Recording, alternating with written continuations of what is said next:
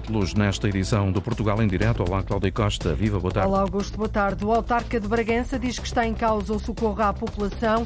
O helicóptero do INEM, que presta apoio de emergência médica na região, só pode aterrar no aeródromo municipal. Depois seguem-se 20 minutos por estrada para transferir um doente para o hospital. No Alentejo, cerca de 30 trabalhadores das pedreiras em Vila Viçosa e Borba estão com os salários em atraso desde outubro. O grupo empresarial assume problemas financeiros, mas diz esperar soluções. Há trabalhadores em sérias dificuldades que já não veem luz ao fundo do túnel. A empresa portuguesa Dicamar vai investir 2 milhões de euros na expansão da fábrica de Pombal, em Leiria. A aposta no setor de calçado para segurança e roupa para o frio tem muita procura. A empresa exporta 85% da, da produção para mais de 50 países e já tem uma fábrica nos Estados Unidos. Hoje, no GPS da Cultura, vamos anotar as sugestões de Alexandra Lima, diretora do Museu Dom Diogo e dos Biscainhos em Braga, e de Paulo Santos, um dos responsáveis pelos espaços culturais do Conselho de Figueira de Castelo Rodrigo. Portugal em direto, edição é da jornalista Antena 1, Cláudia Costa. A preocupação é grande. Depois de três meses e três dias fechada, a urgência médico-cirúrgica do Hospital de Mirandela continua sem solução à vista. Na noite passada, os seis autarcas do sul do distrito de Bragança, cujas populações são servidas por aquela estrutura, estiveram reunidos na cidade do Tua com a administração da Unidade Local de Saúde do Nordeste, mas as respostas quanto à reabertura do serviço não os deixa nada tranquilos, antes pelo contrário, Afonso de Sousa. Júlia Rodrigues, a Presidente de Câmara do Conselho de Mirandela, resume assim a reunião de ontem. Ficamos cientes das dificuldades, mas eh, não tranquilos e muito preocupados. Na base do fecho da urgência médico-cirúrgica de Mirandela está um problema comum a falta de médicos. Todos os cirurgiões que estavam afetos a, Mirandela foram alocados a Bragança e até conseguirem uh, re, reter o, novos cirurgiões, uh, uh, obviamente que assegurarão a, a reabertura da escala.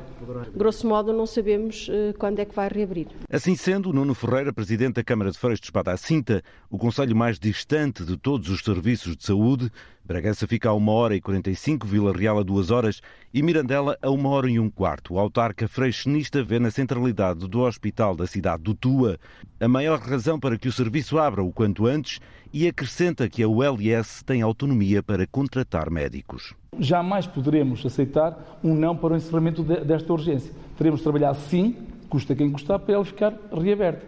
Porque aquilo que nos foi dito é que é temporário devido, efetivamente, àquilo que não depende nem dos autarcas nem da ULS, que é, efetivamente, a falta de médicos devido à greve que está a ser imposta não só em Mirandela, nem em Bragança, nem em Macedo, mas como em todo o país. Aquilo que deve acontecer, até porque as ULS têm autonomia para poder contratar, é, efetivamente, suprir essa falha para poder ser, no futuro, alocados aqui médicos por contratação direta, porque têm essa faculdade para poderem fazer. Presente na reunião esteve também Nuno Gonçalves, o presidente de Moncorvo.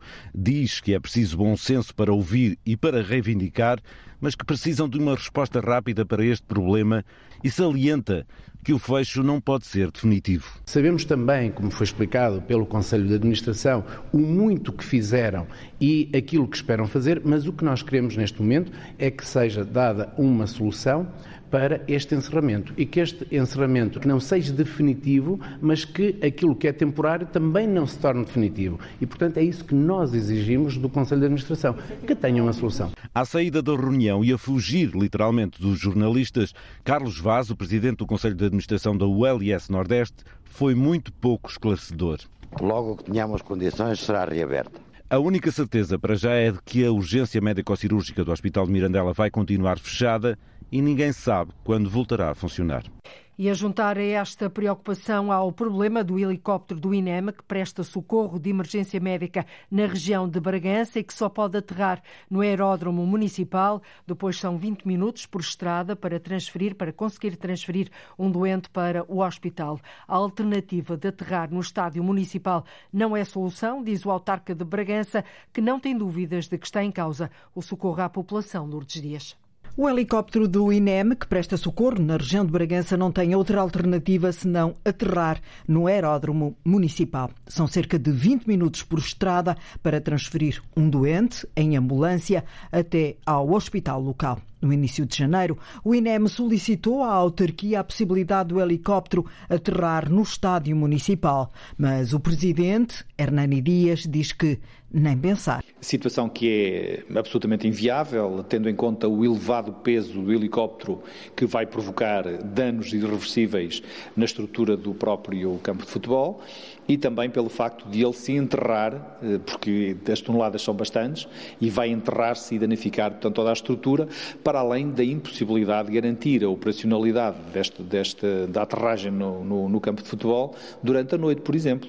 Situação que não é possível nós garantirmos, porque não há recursos que estejam eh, permanentemente disponíveis eh, para poder ligar as luzes, portanto, poder abrir inclusivamente o estádio para para que os, as viaturas de socorro também possam aceder.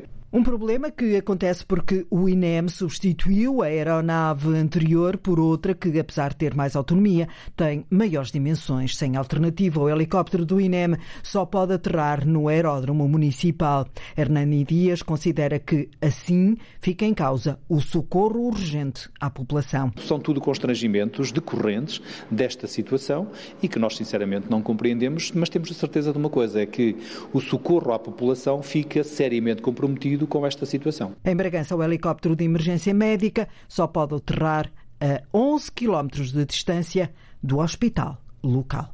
Por isso, o autarca de Bragança diz que está em causa o socorro à população. A presidente da Associação de Farmácias de Portugal alerta que as extensões de centros de saúde em aldeias do Conselho de Torres Vedras estão em risco de fechar com a criação de unidades de saúde familiar tipo B. Em declarações à agência Lusa, Manuela Pacheco diz não estar contra a criação das USF tipo B, que até permitem um horário maior de atendimento de doentes, mas defende que não podem ser encerrados os polos dos centros de saúde que existem nas aldeias. Foram criadas com a finalidade de serem um centro de saúde, uma extensão de centro de saúde, um polo de centro de saúde, com um médico que pode lá ir uma vez, duas vezes, mas que serve em proximidade e ao criar, criarem estas unidades de saúde familiares tipo B, estão a tentar encerrar esses polos. Polos que estão a laborar uma vez, duas vezes, três vezes por semana, mas estão abertos. E o que é que estão a acontecer? Os senhores doutores que estão à frente dessas unidades de saúde familiares, pura e simplesmente estão a chutar para canto as decisões da, da direção executiva do SNS e estão a tomar iniciativas de encerramento desses polos. As dúvidas e acusações da Presidente da Associação de Farmácias de Portugal, que teme o encerramento das extensões de centros de saúde em aldeias do Conselho de Torres Vedras. A agência Lusa contactou a direção executiva do SNS, que remeteu esclarecimentos para a Unidade Local de Saúde do Oeste.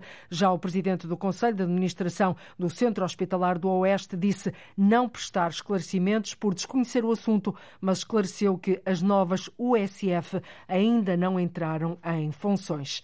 Está marcada para daqui a pouco, para daqui a cerca de meia hora, para as duas da tarde, uma concentração dos trabalhadores do grupo Global Média. Devido aos salários em atraso e em defesa dos postos de trabalho, os trabalhadores da TSF, da Rádio TSF, do JN, Diário de Notícias e Jornal O Jogo estão a cumprir hoje um dia de greve. Desde a meia-noite que os sites destes órgãos de informação estão parados, sem publicar qualquer notícia quanto à Rádio TSF não está a emitir noticiários. No Porto, a concentração começa junto às antigas instalações do JN, na icónica torre do jornal, segue em direção à Câmara Municipal. A repórter Cláudia Aguiar Rodrigues, agora aqui em direto, está a acompanhar esta concentração. Cláudia, os trabalhadores depois vão ser recebidos por Rui Moreira?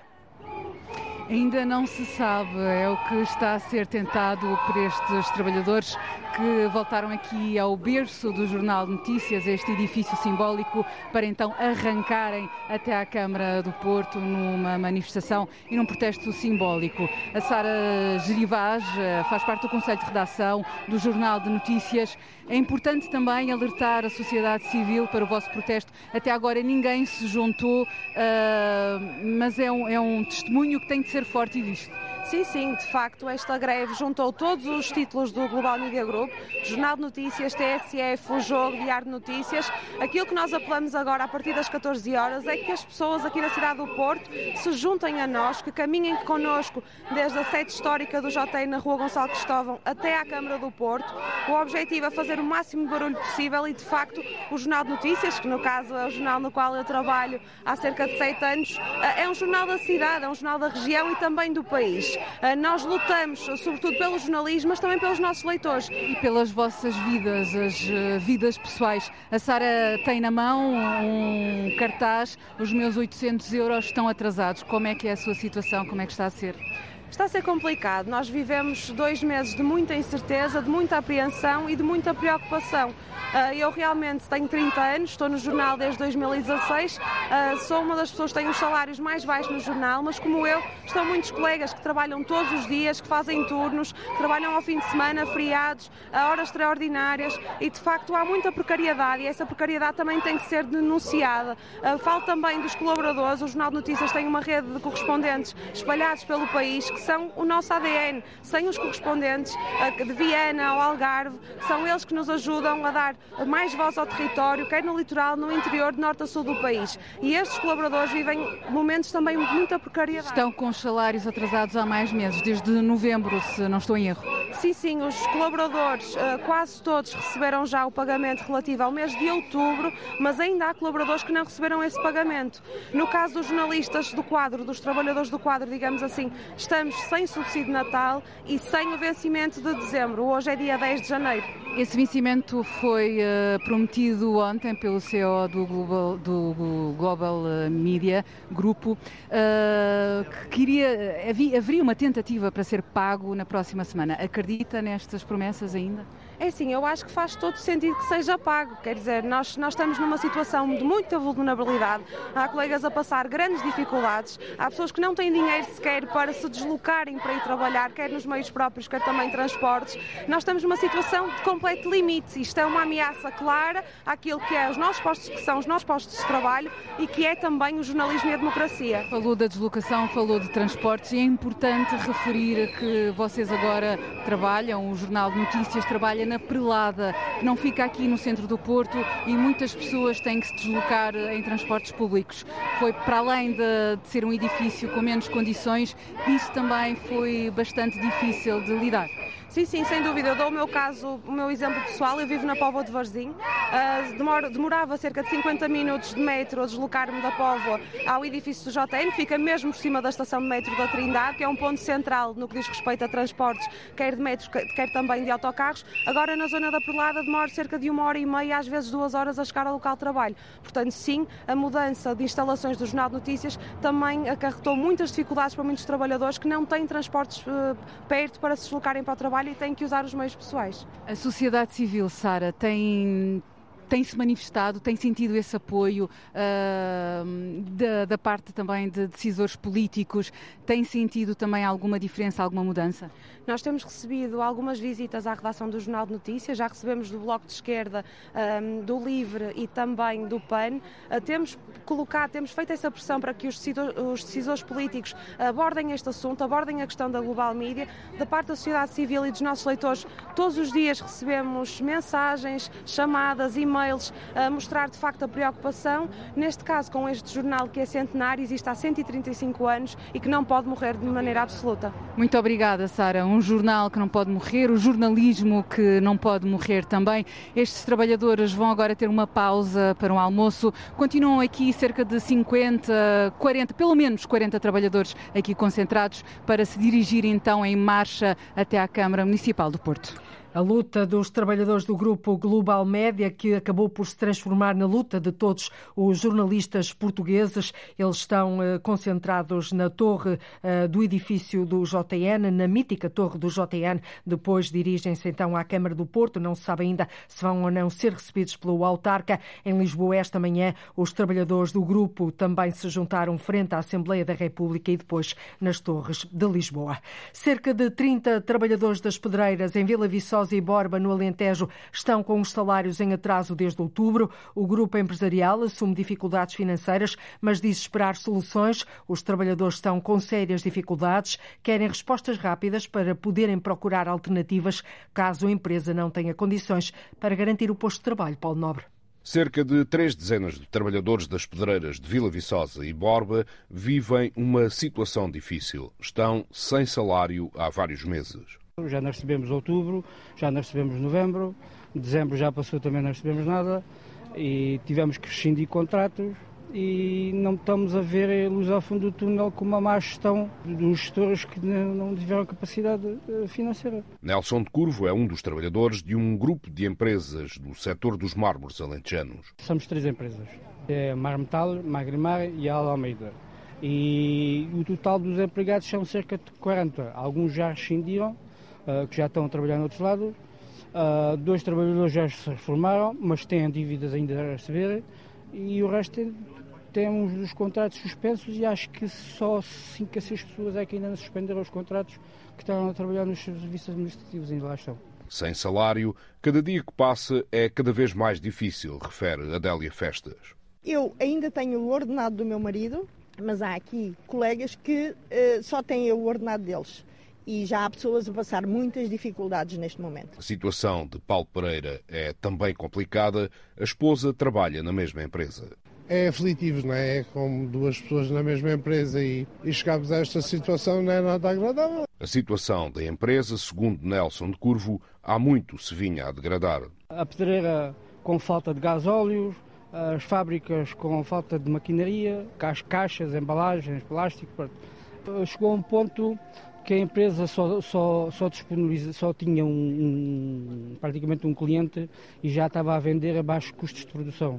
E isso é impensável, eh, estar a vender baixos custos de produção, era uma morte anunciada e, e, está à vista. A administração das Três Pedreiras, uma delas envolvida na derrocada da estrada, fez em novembro cinco anos, não quer gravar, avança, no entanto, que apenas deve um ordenado, porque os trabalhadores, entretanto, suspenderam o contrato. Chegou a um ponto que não, que era impensável já, já suportarmos e então fomos todos e suspendemos os contratos junto da, da, do Instituto de Emprego e Formação Profissional. A administração das pedreiras diz esperar respostas dos bancos. Os trabalhadores mantêm a esperança. Porque nós gostamos da empresa, gostávamos de continuar e, e, e se ela continuasse era bom para todos, bom para os administradores, bom para todos, bom para, para, para a terra e tudo. Uma empresa que tem matéria-prima de qualidade. Cerca de três dezenas de trabalhadores têm os contratos suspensos, querem receber o dinheiro em atraso para prosseguirem a vida, acreditam poder trabalhar noutras pedreiras dos conselhos de Vila Viçosa e Borba. Até porque já não recebem desde outubro e há trabalhadores em sérias dificuldades que já não veem a luz ao fundo do túnel. 2 milhões de euros é quanto a empresa Dicamar vai investir para ampliar as instalações na fábrica de Pombal, no distrito de Leiria. Vão ser criados mais postos de trabalho. Esta empresa portuguesa domina na produção de botas de segurança e roupa de trabalho para ambientes de frio, o mercado com muita procura. A Dicamar exporta 85% da produção e fatura, Paula Verã, perto de 9 milhões de euros. Um crescimento de 16% no mercado onde a procura é grande. A empresa portuguesa Dicamar, sediada em Pombal, no distrito de Leiria, vai investir 2 milhões de euros para aumentar a produção e apostar em novos segmentos de mercado. Isso mesmo é explicado por Gorete Betty Gomes, diretora de marketing da Dicamar. Serão botas e também a parte da roupa de frio. Nós vamos trazer para a nossa unidade de Pombal uma máquina que temos nos Estados Unidos, que é uma máquina de injeção a três cores. Qual é o objetivo?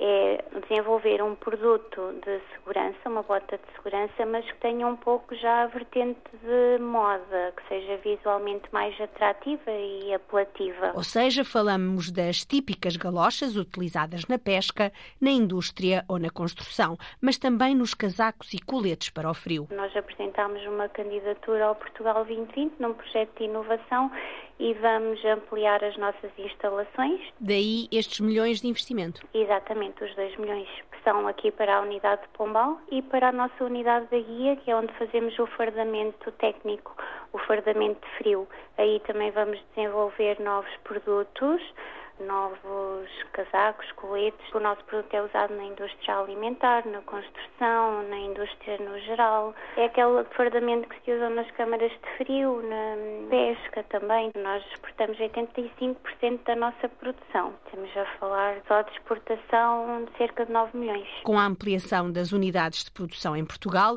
a empresa prevê aumentar também o número de trabalhadores. Temos uma previsão de produção diária de cerca de 6.500 pares vamos criar novos postos de trabalho, tanto aqui em Pombal como na unidade da guia. Nós em Portugal somos 90 eh, nos Estados Unidos somos 10, 12 pessoas. Agora para 2024 prevemos um crescimento cerca de 16% e nos próximos dois anos prevemos então o lançamento destes novos produtos. Roupa de frio, calçado de segurança, segmentos com muita procura em mercados como o da Europa, da América do Norte e em alguns países asiáticos. A oferta de qualidade faz a Dicamar expandir-se e investir mais 2 milhões de euros. Uma empresa portuguesa especializada em calçado de segurança e roupa para o frio em setores como a indústria alimentar ou a pesca com 85% das exportações, o objetivo agora é aumentar a produção e crescer 16%. A Câmara de Lisboa vai apresentar em breve alterações ao programa municipal Lojas com História, um programa que tem atualmente em funcionamento 154 estabelecimentos conhecidos, 32 fecharam entretanto. O anúncio foi feito na reunião da Assembleia Municipal de Lisboa. As alterações passam por proteger mais lojas de proximidade, evitar o encerramento desses estes espaços que são únicos e que fazem parte da identidade da capital, Arlinda Brandão. Na Assembleia Municipal pediram-se medidas urgentes para que não continuem a encerrar as lojas do comércio local de proximidade, lojas com memória, únicas e que não se repetem noutras cidades. Diogo Moura, o vereador da Cultura e da Economia da Câmara de Lisboa, prometeu novas medidas para muito em breve e explicou o que está a ser feito. Aumentar aquilo que é a abrangência e possibilidade de extinção de lojas com história. Estamos a fazer o apoio e este acompanhamento que damos aos vários negócios, como digo, entre privados, mas tentando, na medida possível, ajudar aqui, ou os espaços ou os negócios que mantenham. E depois temos um fundo municipal que já deu até agora 725 mil euros. E esse fundo municipal tem ajudado a salvar e manter muitos destes negócios. Apesar destes apoios e do que tem sido feito no programa Lojas com História, o deputado do PS, Pedro Roque, perguntou onde anda a Câmara de Lisboa com tantas destas lojas a fechar. E Natasha Amaro, do PCP, pôs o dedo na ferida, apontando o que diz ter sido a principal razão para os encerramentos. O não controle de rendas e os aumentos especulativos das rendas nos últimos anos têm sido, de facto, um dos grandes motores da vaga de encerramentos nos espaços comerciais e aponta exemplos de lojas que fazem parte de uma identidade de Lisboa a desaparecer. Com espaços físicos reconhecidos como especiais e únicos, com uma vocação de comércio de proximidade que definha a olhos vistos a Barbearia Campos, a Livraria Ferran, o restaurante Bota Alta, a Casa Chinesa, a Casa Sena, a Ótica Ramos e Silva, a Sapataria Lorde, a Casa Xangai, a Drogaria Adriano Duque, a Orivesaria Araújo, entre outras lojas que faziam parte da identidade de Lisboa e que desapareceram. Para evitar mais encerramentos destes espaços emblemáticos da cidade e protegê-los mais, a Câmara de Lisboa prepara assim alterações ao programa municipal Lojas com História para apresentar em breve.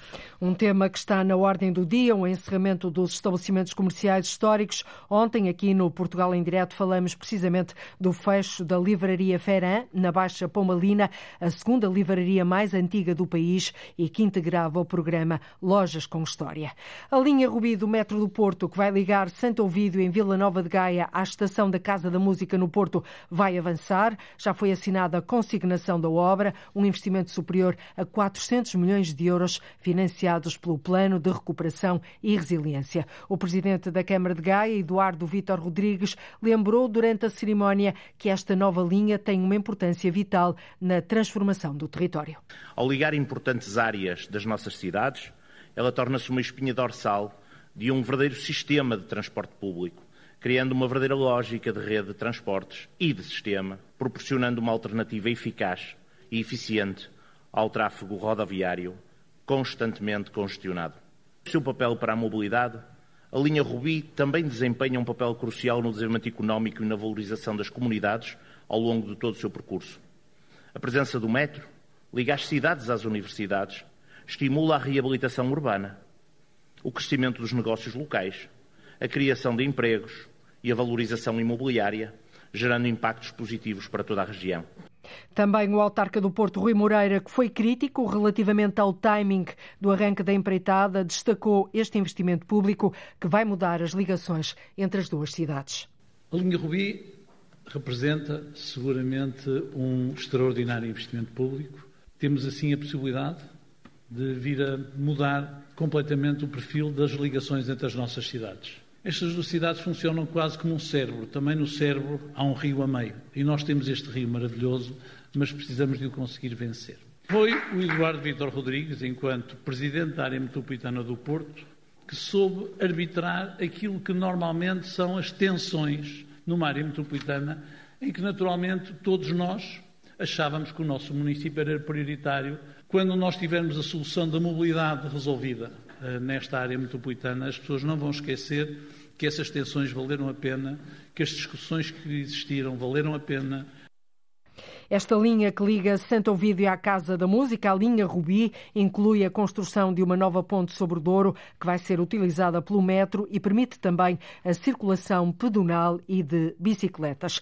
Entretanto, o presidente da Metro do Porto admite abdicar de uma saída da futura estação do Campo Alegre se não for possível encerrar o túnel rodoviário durante o tempo em que decorrem as obras da linha Rubi. Em meados de dezembro, o presidente da Câmara do Porto, Rui Moreira, rejeitou encerrar o túnel do Campo Alegre, porque diz ser uma via fundamental para escoar o trânsito da cidade. Agora, o presidente da Metro, Tiago Braga, admite ficar sem uma saída na estação do Campo Alegre. O fecho do túnel do Campo Alegre estava associado a uma das quatro saídas que nós temos previsto para a estação do Campo Alegre. Nós podemos sempre abdicar de uma das saídas, desde logo que são saídas do lado da Faculdade de Letras, que são muito próximas uma da outra, distam apenas 80 metros.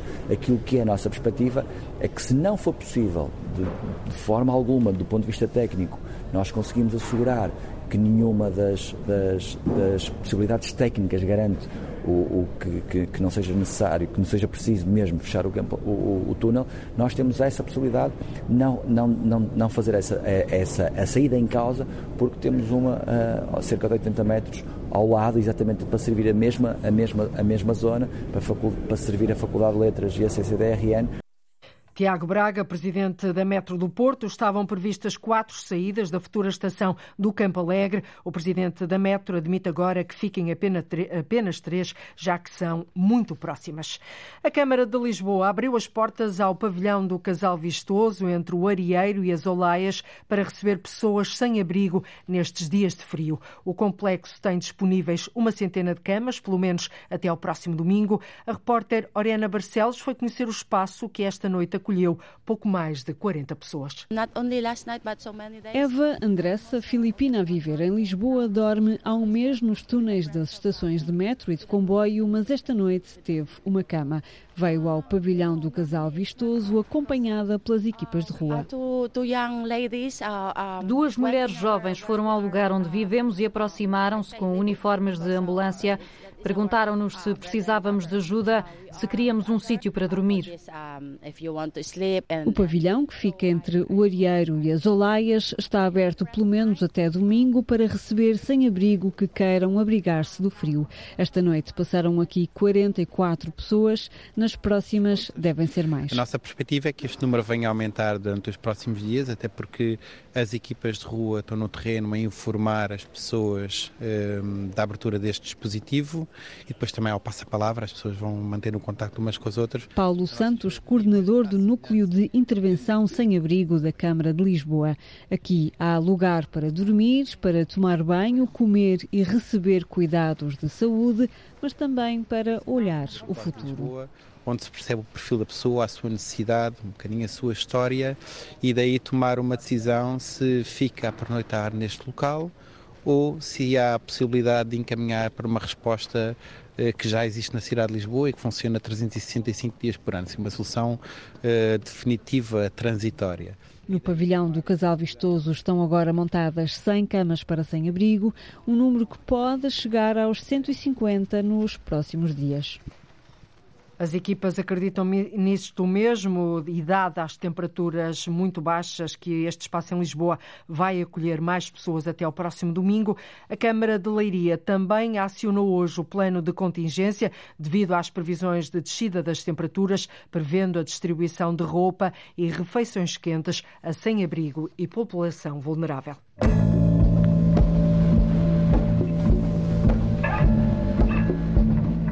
Uma da tarde, 45 minutos em Portugal continental e na Madeira, menos uma hora nos Açores. Está na altura de ligarmos o GPS da cultura. Uma vez por semana, dois agentes da cultura, duas vozes, olham para o que há nas agendas e programações culturais de norte a sul do país e ajudam-nos a tomar nota daquilo que vale a pena ver e ouvir.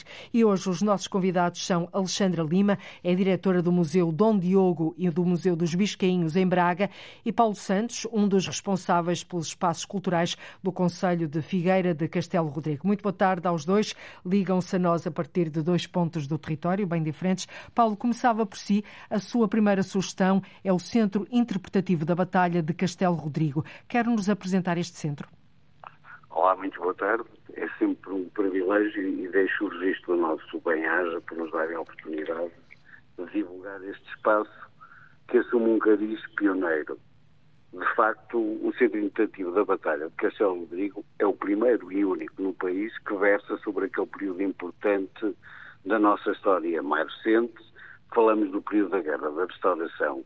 E é um espaço que procura muito mais que vangloriar a vitória militar dos nossos soldados, que é destacada, por exemplo, aí nos restauradores com a colocação do nome da batalha e a data, pretende mais que isso ser um espaço educativo, de entretenimento, pela coleção e, e tem sido vários... um espaço de entretenimento julgo, educativo?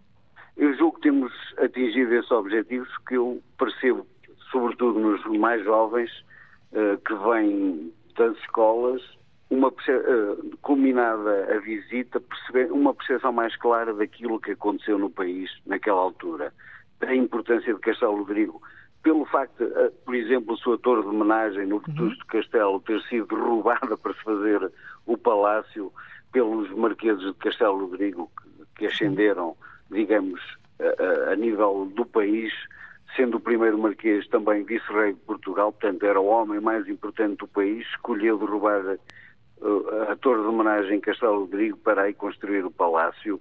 E os miúdos saem daqui porque os equipamentos que estão ao dispor são interativos, há, há, há muitos conteúdos multimédia e, e que, que, os vai fazendo viajar pelo.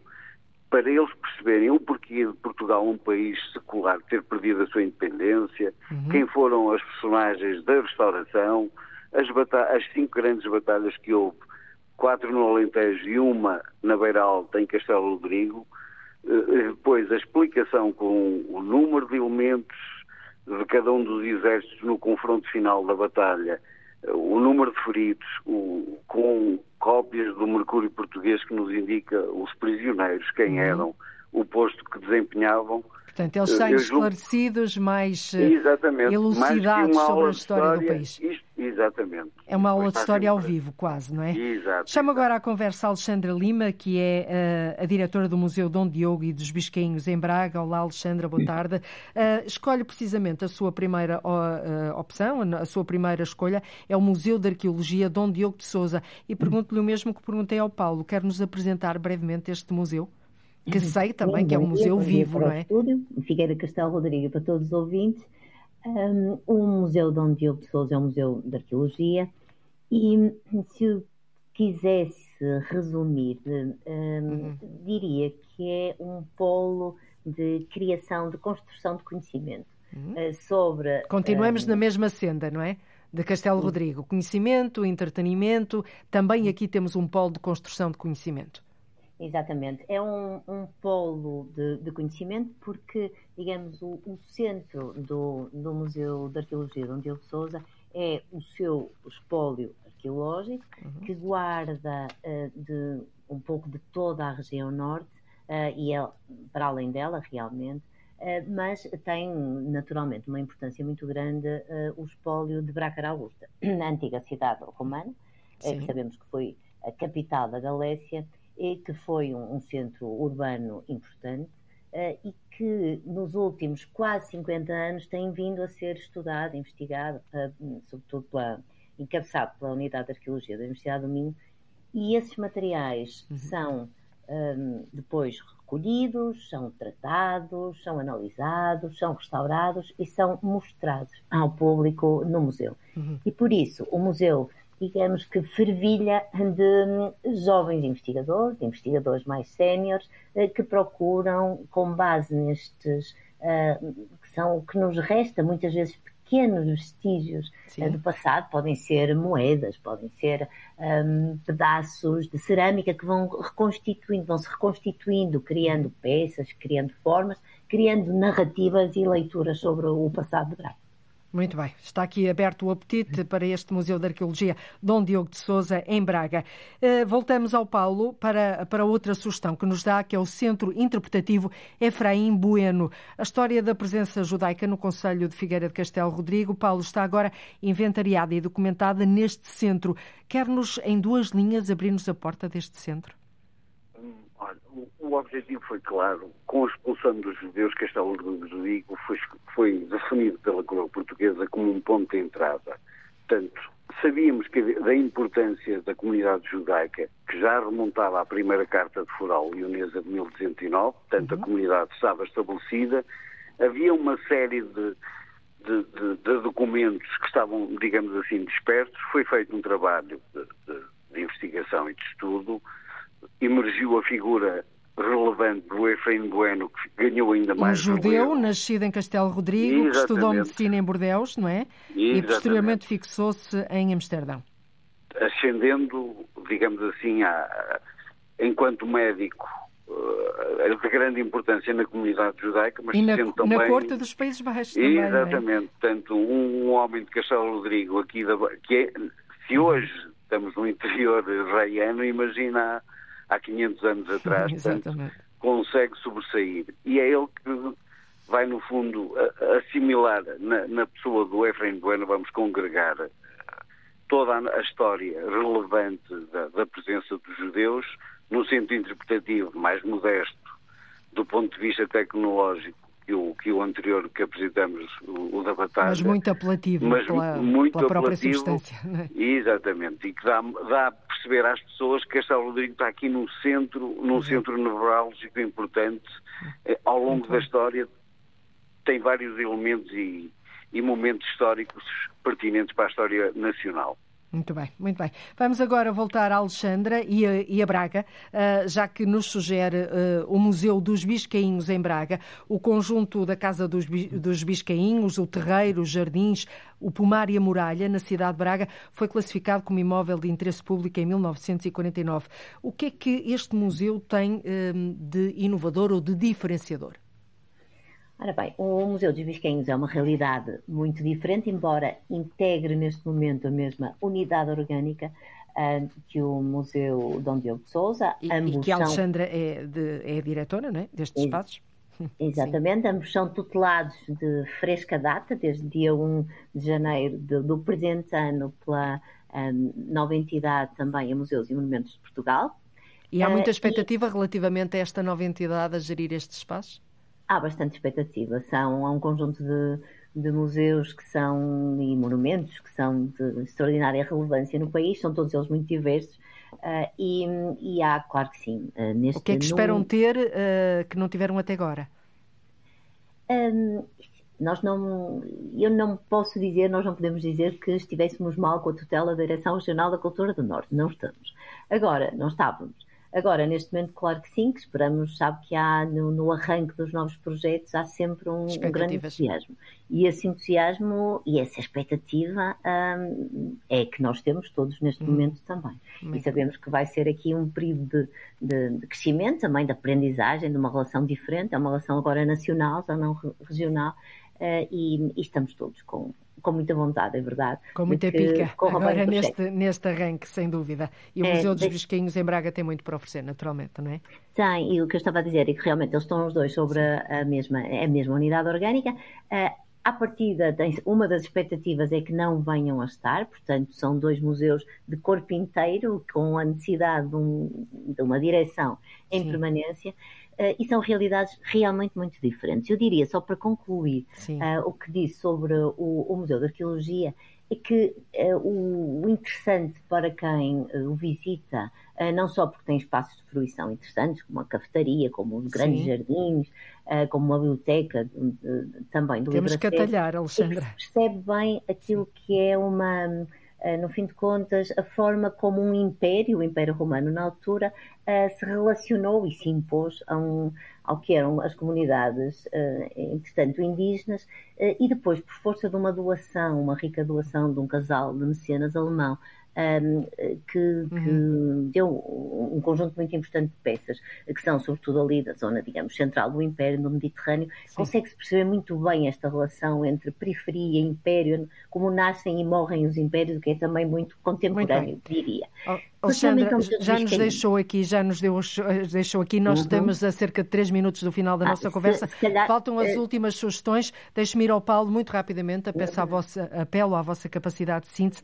Paulo, sugere-nos a aldeia histórica de Castelo Rodrigo, sede conselhia durante mais de 600 anos. Castelo Rodrigo, diz o Paulo, possui uma mística secular que nos desafia a uma viagem pela história. 30 segundos para, para nos apresentar esta aldeia histórica.